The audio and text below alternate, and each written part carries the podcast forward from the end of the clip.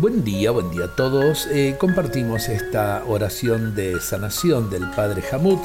En el libro del Génesis se dice respecto de José, el faraón les dijo, ¿podemos encontrar otro hombre que tenga en igual medida el Espíritu de Dios?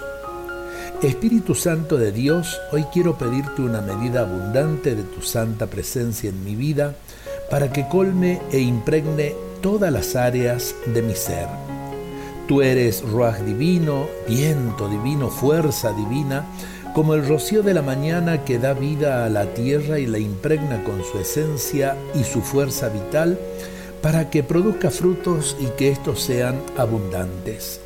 Haz en mi vida, Espíritu de Dios, lo que has hecho en la vida de José, liberándome también a mí de todo peligro y de toda forma de esclavitud para que así como Él salvó al pueblo de los siete años de hambre, yo sea instrumento dócil entre tus manos y que a pesar de mi pobreza, la salvación de Dios pueda llegar a todos mis hermanos. Que yo sepa escucharte para poder presagiar lo que ha de venir y guiado con el discernimiento tome las decisiones correctas que permitan que tu bendición fluya libremente. Amén.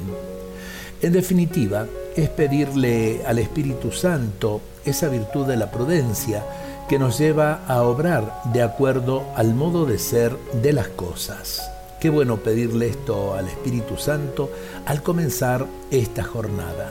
Dios nos bendiga a todos en este día.